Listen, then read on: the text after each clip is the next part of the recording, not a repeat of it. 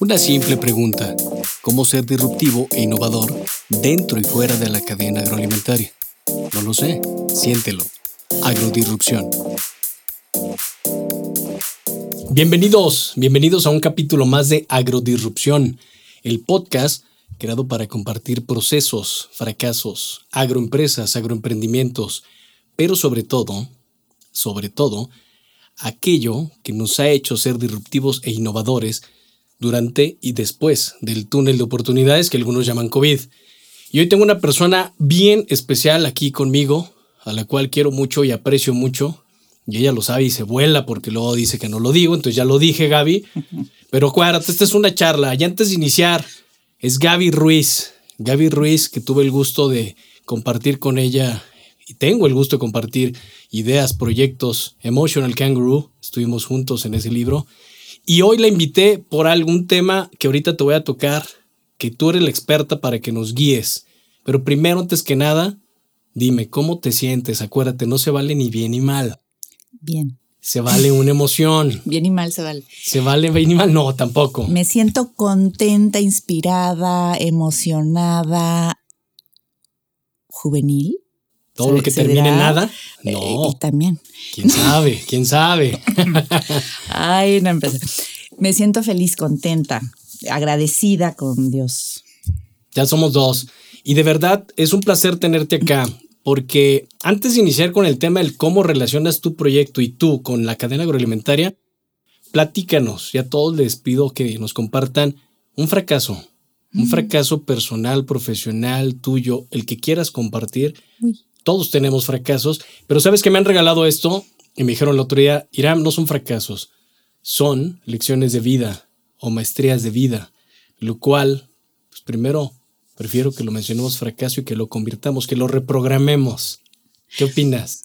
Me fascina. De hecho, yo creo que el fracaso más bien podrían ser los errores que nos hacen aprender. Y te podría dar una cadena de fracasos, una cadena Uno de solo. errores.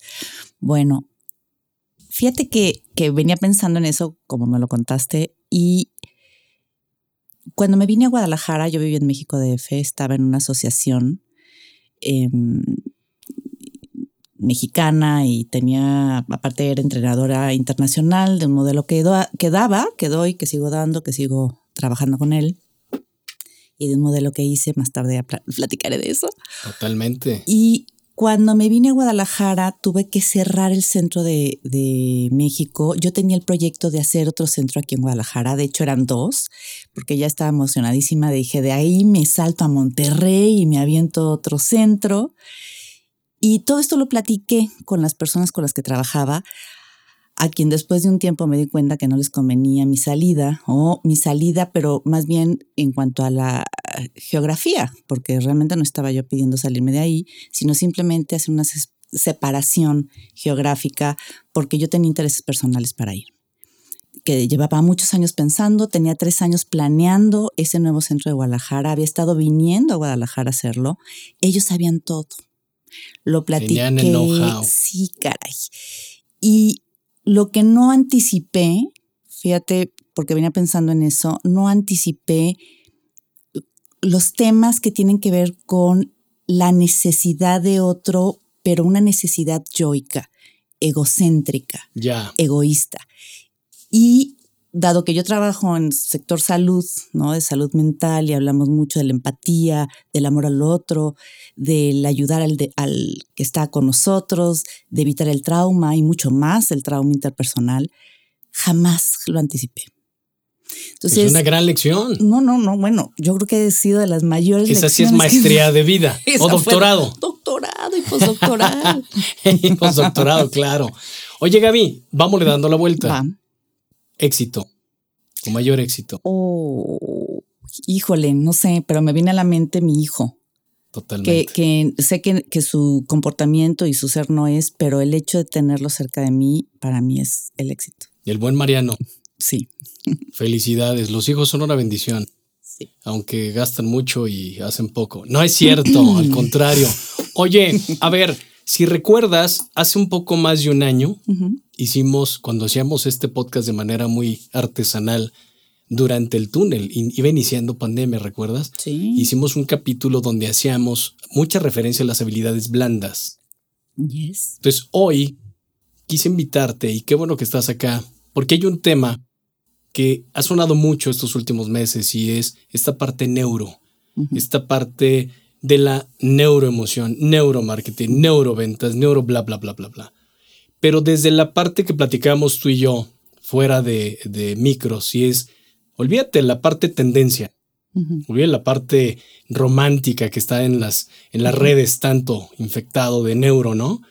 Pero la parte salud real, ¿cómo lo podemos relacionar tú como experta, Gaby Ruiz, con nuestra cadena agroalimentaria y de qué forma? A mí se me ocurre de pronto los que integramos esa cadena agroalimentaria, que somos agroemprendedores, agroempresarios, unos ya más grandes o más viejos que no les gusta que les diga viejos, entonces son con experiencia y otros sin experiencia que son los jóvenes. Pero desde esta parte neuro, ¿cómo crees y cómo ves tú esta relación de la cadena agroalimentaria con lo que tú haces? ¿Y por qué? Porque de pronto quien nos escuche va a decir, oye, ¿qué diablos tiene que ver Gaby, terapeuta, experta en MDR, emocional, desbloqueos, bla, bla, bla, reprogramación, con la parte agro. Suena bastante loco, ¿no? Pero justo es eso, agrodirrupción, dentro y fuera del agro. Bueno, yo empezaría un poquito también por, por lo que comentaste al inicio. Estamos inundados de neuro, ¿no? Yo hace un mes eh, entré en y pertenezco a la Asociación Mexicana de Neuroética dentro de lo que yo hago, estamos dentro del campo de las neurociencias, pero en salud mental. Es la parte formal, digamos, de las neurociencias. Entonces, sí hay un exceso de neuro-neuro, ¿no? Pero bueno, eso eventualmente se regularizará. Em, mira, algo de lo que comentábamos, ¿no? ¿Qué sucede? Quizás te pueda hablar más de la persona en sí. ¿Qué sucede con la cabeza? Habíamos comentado en su momento, ¿no? ¿Qué pasa cuando son los cambios de estafeta? El relevo generacional. Exacto, ¿no? Eso, ese se me hace súper interesante porque como tú sabes, yo veo empresarios y muchos de los empresarios que veo, pues están pasando por ciertas etapas, ¿no? Y en esas ciertas etapas están tratando como de tomar ciertas decisiones, pero con respecto a su vida personal. Y entre estas ideas, ¿no? Que se empiezan a plantear es el retiro y yo se me paran Asusta, los pelos. Sí, esa palabra es como 50 años, cositas de mi vida. Digo, son unos jóvenes, ¿no? Oye, el otro escuché a alguien, no voy a decir nombres porque luego todos nos conocemos en Guadalajara y más en el agro, pero lo interesante es que decía una persona de 55 años, yo creo que ya me voy a retirar. Y alguien le dijo, ¿cómo? Si yo te conozco y tienes una historia enorme. Y voltea él conmigo y me dice, oye, tú que compartes, ¿cómo le haría yo para compartir? Y viene un poquito a colación esto que dices. Fíjate que, digo, hay muchísimos temas que podríamos platicar ahorita que se ha dado entre los eh, sectores laborales, ¿no? En el sector laboral, pero recordando que, bueno, yo hablo de la persona en su cuestión biológica integral. Y, pero finalmente la persona que va a laborar o la que va a trabajar, la que toma decisiones personales, pues también afecta a lo laboral. Y esa persona, en su persona, va a trabajar. Entonces, bueno, como por qué se mete uno, pues porque es la persona con la que uno está trabajando. Em, mira, algo, cuando yo escucho estos comentarios, ¿no? De este proceso que están haciendo para el retiro, porque el planteamiento es el retiro, no es el cambio de estafeta a veces, ¿no? Al que me quiero referir ahorita, sino estoy cambiando la estafeta porque pues yo ya quiero salirme, ni quiero ir de vacaciones. Y yo digo, ah, caray, ¿esto va a vivir de vacaciones? Está maravilloso. Pero ahí entra el tema de la neurología y entra el tema de la plasticidad y entra el tema de cómo puedo llegar a una etapa posterior de vejez o de adulto mayor en mejor condición. Fíjate, habíamos escuchado un audio, ¿no? Que estuvo maravilloso. Sí, bastante interesante de este amigo Facundo Manes. Facundo Manes, buenísimo, recomendado. Que es muy bueno y me, me quedé sorprendido porque eso que dice ahorita es, ¿qué etapa sigue? Sí. Personalmente hace tres años pasó por mi mente la locura de no hacer lo que hago y dedicarme a otra cosa. Y en esa otra cosa buscaba un descanso, según yo. Bueno, los que me conocen saben que soy bastante inquieto y eso nunca va a pasar. Pero alguien me preguntó, oye, ¿y por qué en lugar de esta gráfica donde llegas a algún punto o lograr algo, ¿por qué entonces no buscas un punto de reinvención? Que es donde nació de la disrupción a la innovación en 360 grados. Y justo por eso, ahorita que tocamos este tema es, ¿cómo invitamos a estas generaciones con experiencia? Porque de verdad no me gusta llamarlos viejos. No. Porque en realidad no es una vejez, ni es un retiro. ¿Cómo? Yo creo que, mira, hemos tenido cambios enormes en la tecnología. Hace poco di una plática en otro lugar y estábamos hablando con respecto a, no sé quién nos está escuchando, si son mayores de cuarenta y tantos años, se acordarán de los supersónicos, ¿no? Estar hablando con una tabletita y trabajando a través de una tabletita. Y ahorita es nuestra realidad, pero eso pasó en 1969. Y ahorita ya lo estamos haciendo. Entonces, ¿qué sucede ya cuando... me sentí viejo ahora sí. Ay, tú eres todavía un niño, Oye, pero es cierto, nos alcanzó el, el, futurizar y el futuro está acá. Y que ese es el tema, o sea, seguimos utilizando vocablos anteriores, ¿me explicó? ¿Por qué? Porque hace 40, 50 años el, la, la, etapa de vida o el tiempo que decíamos, bueno, ¿cuánto vamos a durar? Pues a lo mejor en los 70 años, ya eres un viejito a los 70 años. Ahorita tenemos un promedio entre los 85 y 90 años el que tiene 70 años le faltan 15 o 20 años más de vida. Y eso para mí, en vez de verlo así como, oh my God, es maravilloso. Es una gran oportunidad. Es increíble, porque a los 50 que tiene aquí tu servidora, bueno, me quité uno, eh, pensar que dentro de 20 años voy a estar haciendo lo que hago es increíble. Sí, claro. Y aquí interviene este, este factor que lo que habíamos comentado, ¿no? Bueno, ¿qué sucede con un hombre o una mujer que a los 55 años dice, me voy a retirar? Podríamos decir que lo mejor sería, me voy a retirar de esta operación. A lo mejor tiene muchas, ¿no? Pero me retiro de esta operación o de la otra operación. Y después tengo que replantearme en qué voy a poner mi mente. Fíjense, no es el cuerpo, es la mente. Bien. Porque si el, cere el cerebro es como un músculo, Así los que hemos hecho ejercicio toda la vida y dejamos de hacer un ratito y volvemos a hacer ejercicio, pues ahí más o menos nos mantenemos. Pero el cerebro es la, tiene la misma función y el cerebro no nada más funciona en óptimas condiciones por la asimilación de información. O sea, estar viendo la tele o estar leyendo un libro quizás me ayuda, pero de lo mejor que puede haber es cuando yo tengo procesos cognitivos más complejos, como son un reto, resolver problemas, escribir, crear algo nuevo, o sea, donde interviene. idioma. Eso sería un aprendizaje que también es muy bueno, ¿no? Pero aquí vamos a hablar del upgrade, ¿no? Sí, sí. Eso es como se puede mantener de una manera maravillosa la cabeza, es aprender algo nuevo, tener una buena salud eh, física, hacer ejercicio físico, porque el ejercicio físico también estimula el cerebro. Entonces, si aparte del ejercicio físico le a uno ejercicios físicos que tiene que ver con equilibrio y sincronicidad motriz, bueno, maravilloso. Pero hablando ya en función de alguien que se ha dedicado toda su vida a resolver problemas, ¿no? Totalmente. Y a crear proyectos. Y esta vez a establecer un nuevo programa, un nuevo proyecto, coordinar gente y crear, sea desde el lugar donde sea. Ese cuando decide retirarse, su cerebro no está utilizando las mismas funciones cognitivas que estuvo utilizando durante mucho tiempo. Por eso se puede retirar de la vida operativa, pero no se puede retirar de el problema mental, de crear retos mentales más allá de un aprendizaje de una nueva eh, un nuevo idioma o una nueva, eh, no sé, ¿no? carpintería, por ejemplo, sino, simple, sino que tiene que utilizar su cerebro para construir, resolver y crear situaciones. Resolver me refiero a problemas, ¿no?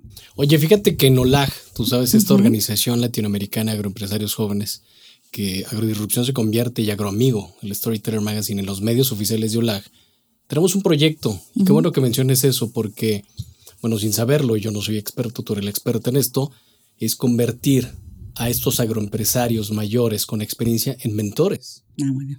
Y que puedan compartir y enseñar lo que saben. Porque imagínate el acervo, lo que decías, esas maestrías de vida, esos doctorados, de todas las ocasiones que se cayeron, que se levantaron, y que muchos, es el miedo de retirarme, porque entonces mi hijo que viene atrás de mí me va a mandar a dónde, al asilo, a jugar golf, a cuidar las vacas, a cuidar a los nietos, eh, a viajar pero paulatinamente eso va a caducar, ¿estás de acuerdo? Entonces, a mí se me ocurrió la loca idea, como algunas otras que se me han ocurrido y que tú eres parte de, pero el crear este programa de mentoría para los agroempresarios con experiencia. Ya no les voy a decir viejos. Y eso también nos ayuda a que podamos transmitir esa experiencia, compartirla. Porque también, a ver, los jóvenes necesitan de esa guía.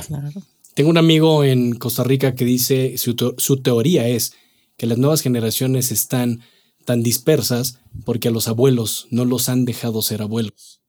Y lo quiero bastante porque en mi caso mi mejor amigo fue mi abuelo, don Pablito, que en paz descanse de 98 años que murió. ¿Te puedes imaginar todo lo que compartí con él? Prácticamente de sus 80 a sus 98. Era mi amigo y es con el que salía al campo y con el que aprendía. Mi padre y demás, mi otro abuelo. Pero hoy ya no veo eso. Y las nuevas generaciones creemos que tenemos toda la razón para no preguntar.